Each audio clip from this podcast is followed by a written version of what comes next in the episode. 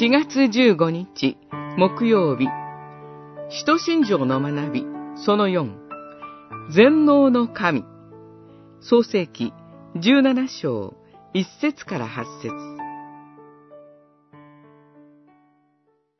私は全能の神である。あなたは私に従って歩み、全きものとなりなさい。17章1節。神は全能の方です。その全能とは、ただ何でもできるということではなく、ご自身にふさわしいことは必ずできるということです。使徒信条は神を全能の父と呼んでいます。神の全能は、父としての愛と憐れみの力として表されます。それは、イスラエルの歴史を通して、そして何より、主イエス・キリストにおいて表されました。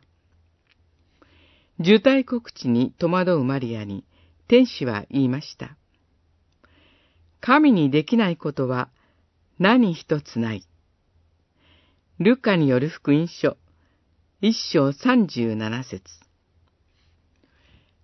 神の全能の力によって、救い主は驚くべき仕方で誕生されました。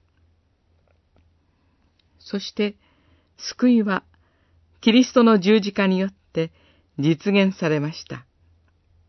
十字架の死という無力と思えるようなところに、神の全能の力は表されたのでした。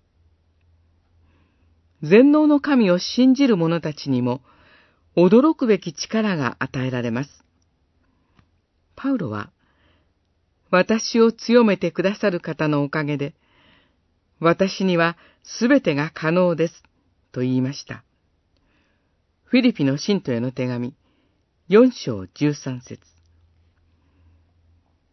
また教会は、全能と思われたローマ帝国による迫害の中でも、神こそが恵み深い全能者であると信じることで、力強く歩むことができたのでした。